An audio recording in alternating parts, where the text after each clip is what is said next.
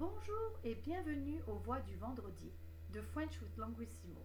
Des histoires, des moments forts de ma semaine que je partage avec vous dans le but de vous faire passer un bon moment. Je m'appelle Vanessa, je suis fondatrice et PDG de Languissimo. C'est parti. La voix du succès. Speak to succeed. Quel beau succès cette semaine. Je tenais à féliciter de vive voix Christine, Marise, May Alexandra pour avoir réussi leur test oral niveau C en français et en anglais. Toute l'équipe de Languissimo est fière de vous et vous souhaite plein de bonnes choses pour la suite. La voix du développement. The Voice of Development.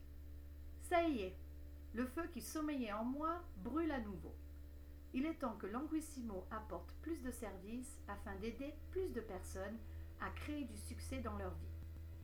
Nous allons donc offrir des cours d'espagnol, de mandarin, de yoga, d'art, d'éducation financière, mais aussi de tutorat, afin d'aider les jeunes du primaire, secondaire et post-secondaire à créer du succès dans leurs études.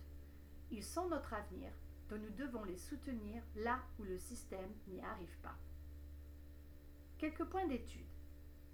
Tenir à veut dire to want. On utilise un verbe à l'infinitif après. Féliciter veut dire to congratulate. Il est suivi par la préposition pour et le nom féminin est félicitations. Souhaiter plein de bonnes choses à quelqu'un veut dire to wish someone all the best. Ça y est est une expression qui veut dire that's it. Sommeiller veut dire to sleep ou to lie dormant. Le nom masculin est sommeil. Étude, studies, est le nom féminin du verbe étudier, to study. Ne pas y arriver dans ce contexte a le même sens qu'échouer, to fail. Si je n'arrive pas à faire quelque chose, c'est que je ne peux pas le faire. I can't do it. N'oubliez pas, la préposition y remplace la préposition à plus quelque chose. Donc, dans la phrase le système n'y arrive pas, le y remplace à soutenir les jeunes. Quelques questions de pratique. Avez-vous réussi un examen récemment? Quel feu sommeille en vous Aimeriez-vous faire partie de l'équipe de Languissimo? Et voilà, c'est tout pour aujourd'hui.